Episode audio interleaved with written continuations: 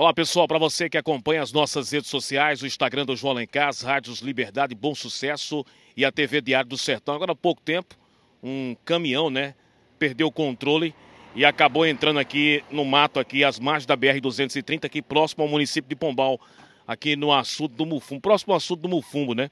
Caminhão carregado de é, um produto aqui que é Cajuína, né? Vinha de Souza com sentido a Pombal. Estou aqui com o PRF Lucena, vai trazer algumas informações a respeito desse caminhão que deu entrada agora aqui ao perder o controle.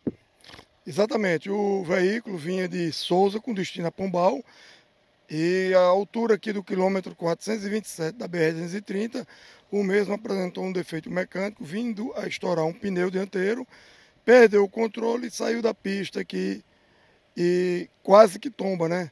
Mas não chegou a tombar. O veículo está carregado com bebidas e também com outros cereais. A informação, o veículo, como eu já falei, vinha de Souza com destino a Pombal, né, Luciano?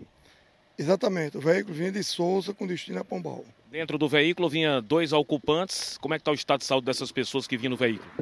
Exatamente, vinham dois ocupantes, um motorista e um passageiro, mas graças a Deus ilesos. É, graças a Deus, todo mundo bem, São de Souza. É, o caminhão agora vai ser chamado um reboque para a retirada do veículo aqui e a polícia vai, PRF vai permanecer aqui no local para fazer a sinalização do trânsito enquanto a retirada do caminhão ali daquele local do mato. Exatamente. Quando da retirada do veículo, a Polícia Rodoviária Federal se fará presente aqui para fazer o controle do tráfego e a sinalização para que não ocorra um acidente. Importa é que foi apenas danos materiais, as pessoas estão bem. Exatamente. Aí com informações, repórter João Lencar, tô de olho.